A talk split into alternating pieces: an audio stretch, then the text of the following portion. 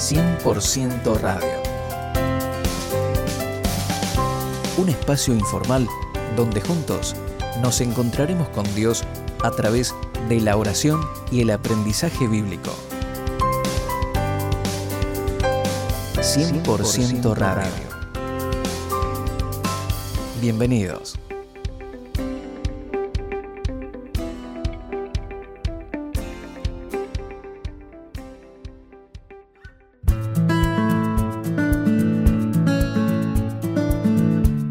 Tal mis queridos amigos? ¿Cómo están ustedes? Espero que bien.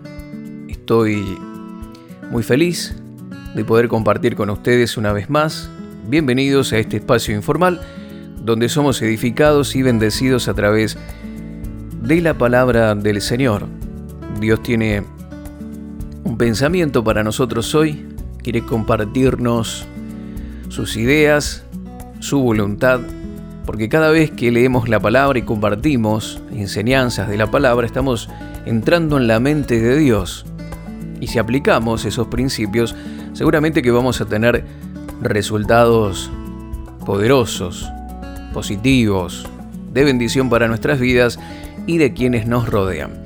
Así que mi querido amigo, quiero hablarte hoy, mi querida amiga, de la alabanza, de la acción de gracias, una práctica que a veces no se lleva a cabo porque no se comprende en profundidad este tema, pero que es muy importante para que podamos tener una vida victoriosa, una vida de victoria, una vida abundante y eh, próspera, una vida de bendición. Vamos a ver Hechos capítulo 16. Aquí está el apóstol Pablo y Silas. Habían sido encarcelados, habían sido azotados, por predicar el Evangelio. Y los versículos 25 y 26 dicen así, como a medianoche, Pablo y Silas oraban y cantaban himnos a Dios. Y los presos los escuchaban, y de repente se produjo un gran terremoto, de tal manera que los cimientos de la cárcel fueron sacudidos, y al instante se abrieron todas las puertas y las cadenas de todos se soltaron. Esta es una situación interesante que estaban atravesando estos grandes hombres de Dios, Pablo y Silas, encarcelados por predicar la palabra de Dios. No estaban presos por malhechores, no estaban presos por haber cometido algún error o, haber hecho las cosas mal, entonces eh, les cayó la ley porque eran personas que andaban robando o haciendo cosas incorrectas, sino que por predicar la palabra de Dios. El Señor dijo y advirtió que si al árbol verde le, hacían esas cosas, cuánto más al árbol seco. El árbol seco representamos nosotros, la iglesia. Y Jesús fue perseguido, Jesús murió a causa de traer esta buena noticia del Evangelio de salvación. Y por supuesto, sus seguidores, como el apóstol Pablo, como Silas, que predicaban este mensaje, fueron encarcelados y estaban sufriendo eh, persecución y en ellos se estaba cumpliendo esta palabra que Jesús ya había profetizado de que iban a ser llevados ante las autoridades, encarcelados, etcétera, etcétera.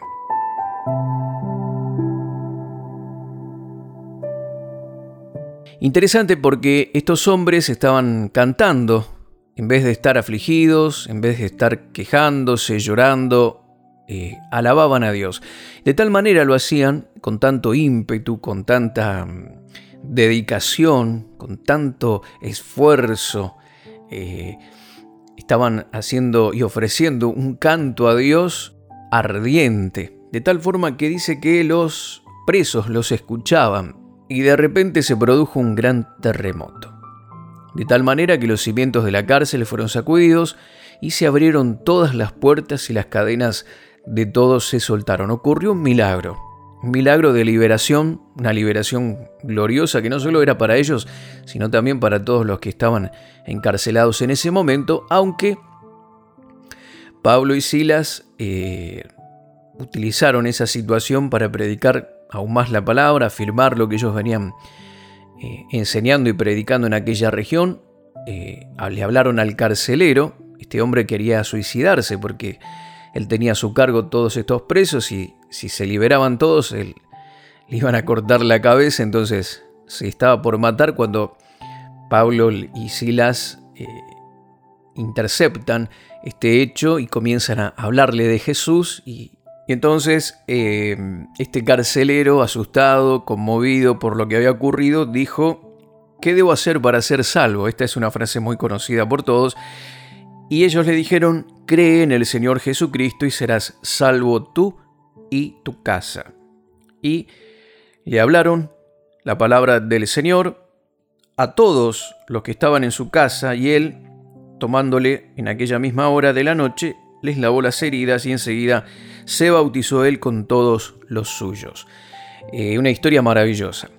Pero ellos estaban, no solo estaban encarcelados, sino que, dice la palabra de Dios, que ellos fueron azotados y aclara el verso capítulo 16, verso 23, que después de haberles azotado mucho, les echaron en la cárcel.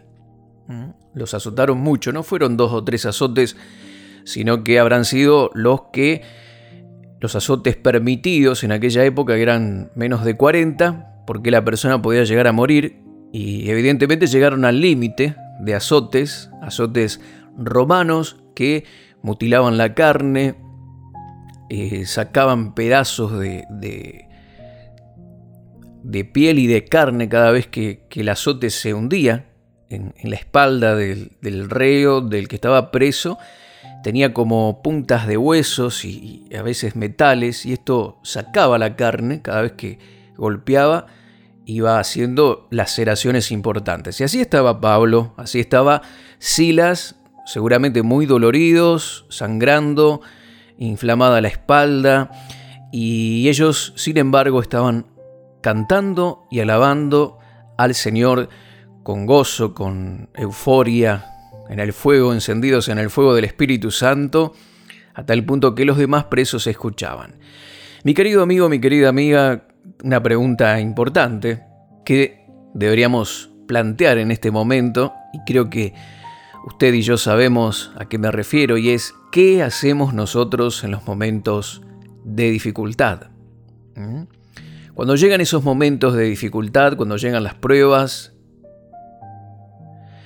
¿qué hacemos? ¿Qué actitud tenemos? Posiblemente lo que menos deseemos es cantar, ¿verdad? Podríamos enumerar algunas reacciones frecuentes que posiblemente practiquemos, como enojarnos con las personas que están involucradas en el problema, posiblemente también discutamos, algunos que tienen un espíritu vengativo tal vez consideren la alternativa justamente de una venganza. Otros, más equilibrados, tratarán de buscar soluciones o alguna salida razonable a esa dificultad. Otros, por el contrario, comienzan a contender, a llorar, en contra de Dios, por supuesto, contienden con Dios. Señor, ¿por qué permitiste esto? ¿Por qué me abandonaste? ¿Por qué? Bueno, tantas cosas. Otros se amargan y podríamos agregar más, muchas más cosas que se me vienen a la mente, que tal vez yo también las he practicado en algún momento, pero que vos, mi querido amigo, mi querida amiga, sabés qué es lo que haces cuando vienen los momentos de dificultad y las pruebas. Posiblemente yo hice esta, esta afirmación de que lo que menos querramos hacer o deseemos hacer es cantar, tal vez no es tu caso, pero la mayoría de las personas lo que menos quiere hacer justamente es cantar.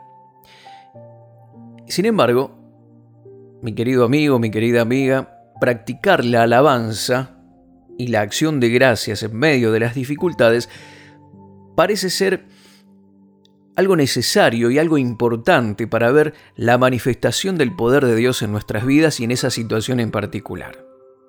Aunque muchos de nosotros no lo practiquemos, no sea habitual en muchos creyentes, porque como dije, muchos se quejan, lloran, le echan la culpa a Dios, pero practicar la alabanza y la acción de gracias va a hacer que Dios se manifieste, que el poder de Dios se manifieste.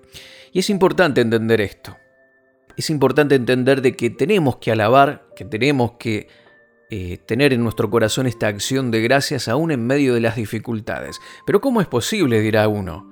¿Cómo yo puedo alabar a Dios con la situación que estoy atravesando, el problema económico que estoy teniendo, esta situación familiar insostenible, estos pleitos y, cosas que, que vienen a mi vida o cosas que estoy atravesando en las que es imposible, ¿cómo puedo alabar a Dios? Bueno, esta práctica se vuelve lógica y razonable porque parece algo irrazonable, ¿verdad? ¿Sí? Practicarlo es algo totalmente irrazonable, pero se vuelve lógico y razonable cuando nosotros miramos estas circunstancias con los ojos de la fe. Cuando entendemos, mi querido amigo, mi querida amiga, de que Dios, que es por sobre todas las cosas, tiene control, control absoluto y dominio de cada circunstancia y que todas esas cosas nos van a ayudar a bien si amamos a Dios. Si ponemos esta situación delante de Dios en oración, cuando presentamos nuestras causas, nuestros problemas y dificultades y lo hacemos eh, con una oración poderosa, una oración en el Espíritu. Eh, si tenés el bautismo del Espíritu Santo, una oración poderosa en lenguas y, y amás a Dios de corazón, tenés que entender de que Dios tiene el control de esa situación y que todas estas cosas te van a ayudar a bien. El mismo apóstol Pablo, en Romanos capítulo 8, verso 28, enseña esto, y lo quiero leer porque él lo practicaba y nos da la pauta de lo que debemos hacer en los momentos de dificultad. Romanos capítulo 8, vamos a leer del verso 26. Dice así, y de igual manera el Espíritu nos ayuda en nuestra debilidad, pues ¿Qué hemos de pedir como conviene? No lo sabemos. Pero el Espíritu mismo intercede por nosotros con gemidos indecibles. Mas el que escudriña los corazones sabe cuál es la intención del Espíritu, porque conforme a la voluntad de Dios intercede por los santos. Aquí está hablando de la oración en el Espíritu. Dice la palabra aquí que porque como eh, debemos pedir o, o si lo hacemos de manera conveniente no lo sabemos. Hay situaciones, mis queridos amigos, que aquí habla de debilidad. El verso 26 dice, el Espíritu nos ayuda en nuestra debilidad, pues como hemos de pedir como conviene no lo sabemos.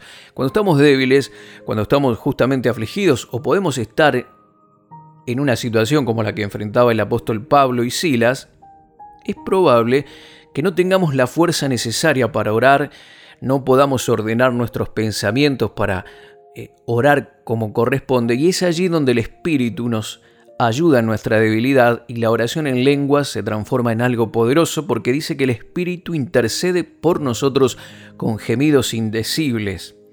Y aunque no sabemos cómo orar, el Espíritu sí sabe hacerlo, y dice el verso 27, más el que escudriña los corazones sabe cuál es la intención del Espíritu porque conforme a la voluntad de Dios intercede por los santos. Esa oración hecha en el Espíritu es una oración hecha en la voluntad de Dios que no nace de tu mente, sino que nace del Espíritu Santo. Y es importante realizarla. Y dice el verso 28, y sabemos, teniendo en cuenta esto de la oración que mencioné recién, pasamos a esta segunda parte que dice, y sabemos entonces que a los que aman a Dios, todas las cosas les ayudan a bien esto es, a los que conforme a su propósito son llamados. Qué interesante lo que enseña esta palabra, este pasaje nos dice claramente que a los que aman a Dios y los que oran en el Espíritu, todas las cosas les ayudan a bien. Si tenés estas dos características, si cada vez que estás atravesando un problema, una dificultad, presentás tu situación ante Dios, orás en el Espíritu y amás a Dios con todo tu corazón, tenés que tener, mi querido amigo, mi querida amiga, la seguridad y la tranquilidad, como el apóstol Pablo, de que todas las cosas, aún esto que no, no llegas a entender en este momento, esta situación que estás atravesando que parece insostenible, esto que, que no tiene lógica ni razón, todo esto, aunque tu mente no llega a comprenderlo, Dios puede transformarlo en algo positivo. Pero hay requisitos que mencionamos recién. ¿sí? Si una persona, eh, por ejemplo, aquí el apóstol Pablo, por amar a Dios, justamente estaba junto a Silas en la cárcel. No por hacer cosas de malhechores, por estar robando, por desobedecer a Dios o vivir en sus propios deseos, engañando a la gente. No, no, no, no. Eh, ellos estaban presos por hacer la voluntad del Señor. Hay gente que hoy tal vez está en una cárcel. Han sido azotados por, por la enfermedad, por el enemigo, están atravesando un momento de dificultad. Eh, personas Veo personas que están con grillos en sus muñecas, en el cepo, con sus pies amarrados, están sangrando sus espaldas, sus corazones doloridos. La vida les, les dio duro, esta vez les ha pegado fuerte. Pero si estás ahí por obedecer a Dios, por andar en los caminos de Dios, no te hagas problema. Dios te va a restaurar, Dios te va a sacar adelante, pero si estás allí porque hiciste cosas que no eran correctas, indebidas, arrepentite, pedile perdón al Señor y, y empezá de nuevo, empezá una nueva vida con Cristo, comenzá a amar a Dios con todo tu corazón, empezá a practicar la oración y ahí sí vas a ver cómo ese terremoto espiritual que va a romper esas cadenas eh, se va a empezar a manifestar en tu vida. ¿sí? Así que viene un temblor fuerte, grande, que va a romper esas cadenas de opresión que te están atando, mi querido amigo, mi querida amiga. Estás ahí en una cárcel que no, no sé, no puedo vislumbrar de qué es, pero vos sabés a qué me refiero y el Señor te va a hacer libre en este tiempo. Viene un terremoto espiritual que te va a liberar en el nombre de Jesús.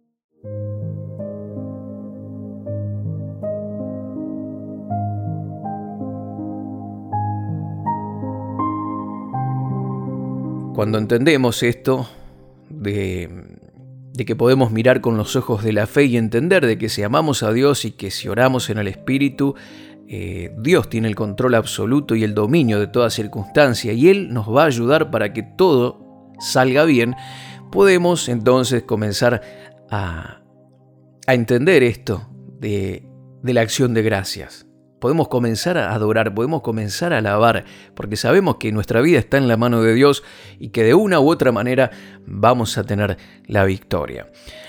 Pero también la práctica de la alabanza y la acción de gracias y la adoración, cuando estamos atravesando momentos de dificultad, se vuelve eh, una práctica lógica y razonable cuando entendemos cuál es el conflicto realmente. Cuando nos damos cuenta de que la situación que estamos atravesando es algo espiritual, que el enemigo se ha levantado para querer perjudicarnos, para mm, perturbarnos, oprimirnos, frenarnos en nuestro avance espiritual y nos damos cuenta que la lucha no es contra carne ni sangre, sino contra huestes espirituales de maldad en las regiones celestes, principados, potestades. Cuando nos damos cuenta de dónde viene todo, lo que viene hacia nuestras vidas, entonces es ahí, mi querido amigo, cuando comprendemos de que este conflicto es espiritual y que tenemos que ganarlo en ese ámbito. Y es allí donde la práctica de la alabanza, de la acción de gracias y la adoración se vuelve lógica y razonable. Mira, te voy a leer un pasaje en Job, capítulo 1, del verso 6 al 11.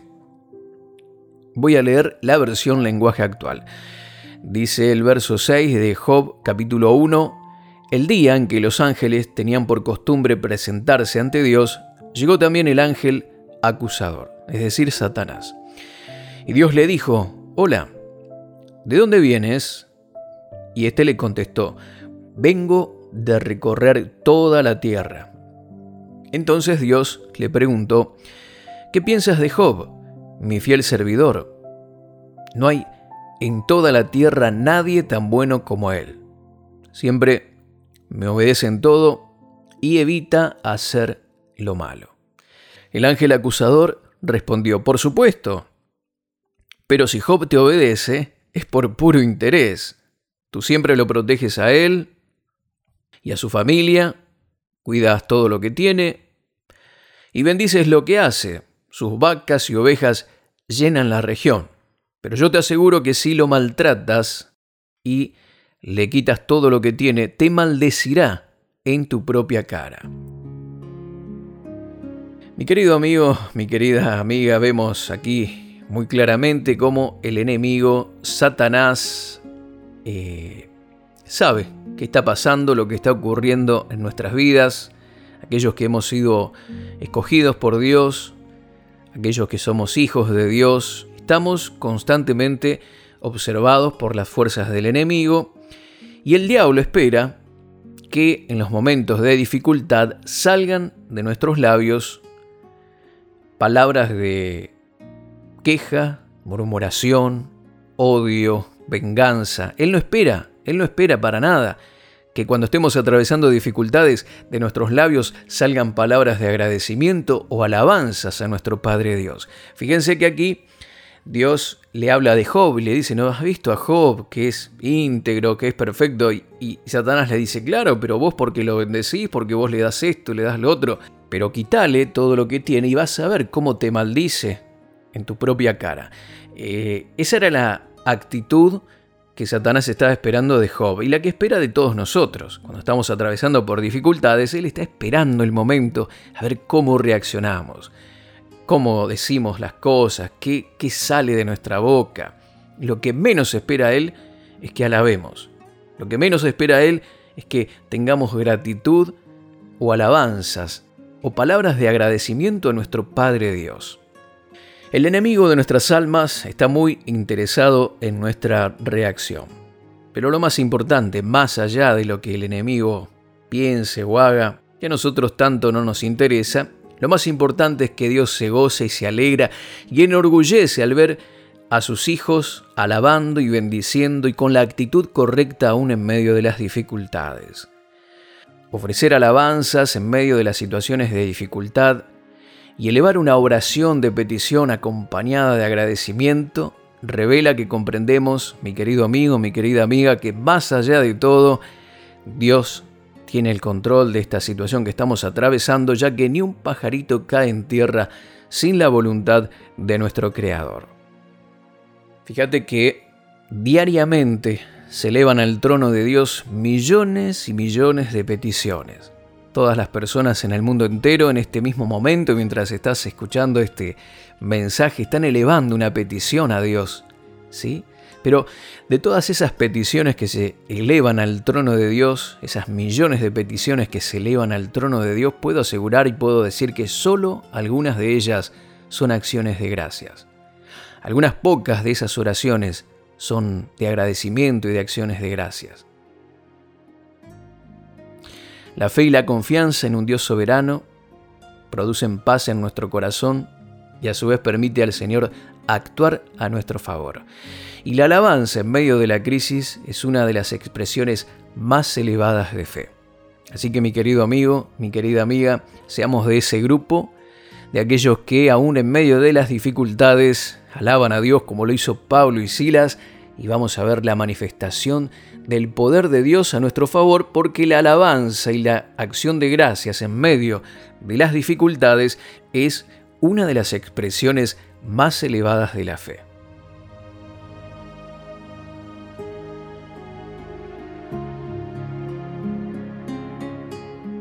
Cuando una melodía de alabanza sale de tus labios en tiempo de prueba es porque tus ojos han podido mirar más allá de lo natural, más allá de las circunstancias, y has visto a Dios emergiendo del lado oscuro del horizonte como un poderoso gigante, estremeciendo, doblegando al enemigo y disponiendo su poderío y autoridad a tu favor, a favor de aquellos que con fe y con acción de gracias y alabanza vencen las fuerzas del enemigo.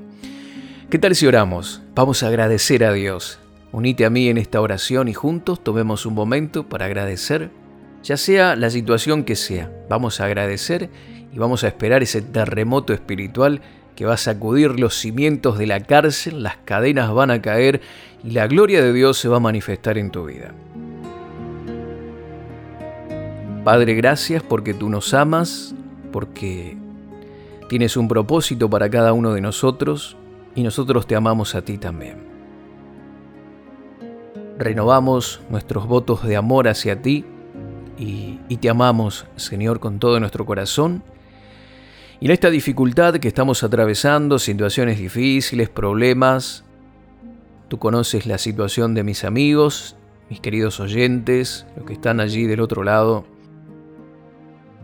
atravesando problemas, dificultades en su trabajo, en su familia, en su cuerpo, persecuciones de todo tipo que están atravesando, eh, aflicciones, y algunos de ellos están encadenados en una cárcel y no pueden salir de allí, están dolidos, mal.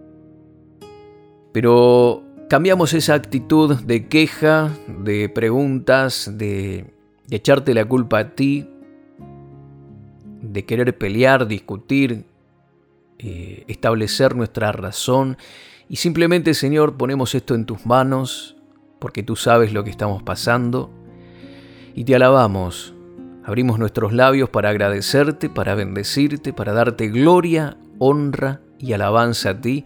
En medio de esta situación tú te vas a glorificar. Las fuerzas del enemigo van a retroceder y tú, Señor, te vas a exaltar a través de esta de esta manifestación poderosa, este terremoto espiritual que está sacudiendo los cimientos de la cárcel en la que estoy en este momento, pero me declaro libre en el nombre de Jesús. Alabo y exalto tu nombre con gritos de júbilo y con cantos de gozo y de adoración. En el nombre de Jesús, amén y amén.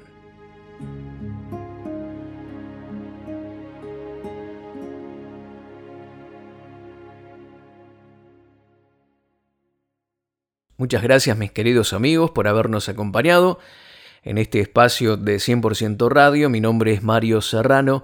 Dios te bendice y hasta la próxima. Gracias por compartir este tiempo con nosotros. Contáctanos con Mario Serrano live.com.ar en Facebook Mario Rubén Serrano.